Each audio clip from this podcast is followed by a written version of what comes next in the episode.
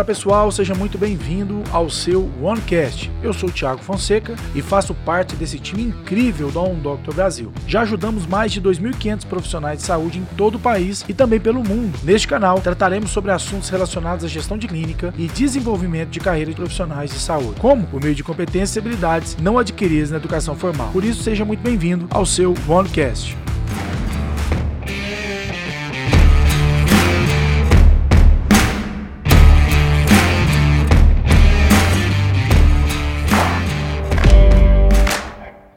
Fala doutores, tudo bem com vocês? Aqui quem fala é Tiago Fonseca, seja bem-vindo a mais um OneCast, um espaço aqui reservado para cooperar com o desenvolvimento e a formação de vocês. Olha só, uma das perguntas que eu mais escuto na análise financeira que eu faço nas clínicas é a seguinte: Tiago, quanto do faturamento eu tenho que deixar separado para reinvestir no meu negócio? Olha só, essa é uma pergunta que ela demanda muita personalização na resposta. Eu sei que cada clínica tem uma realidade diferente de outra clínica, mas essa pergunta ela, ela tem um padrão de resposta que eu quero compartilhar com vocês, o que fazer e o que não fazer. Eu falei em casts anteriores sobre a diferença de lucro, falei a diferença de prolabore e também falei a diferença de rentabilidade. Se você não ouviu, sugiro que você vá lá e escute o que eu falei sobre esses elementos que tem tudo a ver com, com essa pergunta. Geralmente, as empresas né, de grande porte, médio porte, sempre destinam uma parte do seu, do seu faturamento, da sua receita líquida para reinvestir investir no próprio negócio, para que eu não dependa de capital de giro de terceiros, porque eu sei que quando eu dependo de outras fontes de receita, eu pago juros sobre isso. Então, fica aqui a nossa dica sobre isso. É a seguinte: depois que você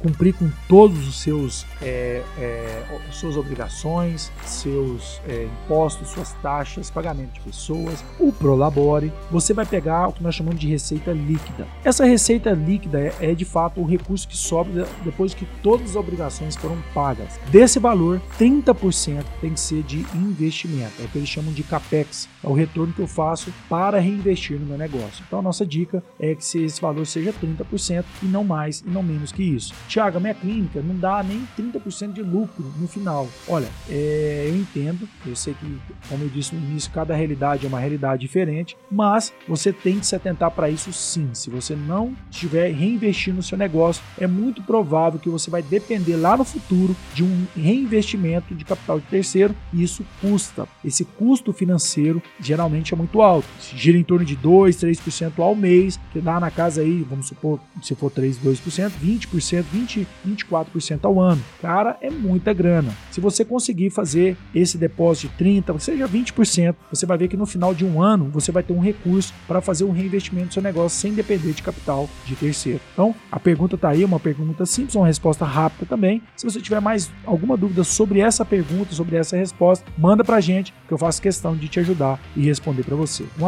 abraço e até o próximo OneCast. E se você curtiu, comenta, compartilha, ajuda a gente também para a gente continuar construindo mais informações aqui para vocês. Um abraço e até o próximo cast.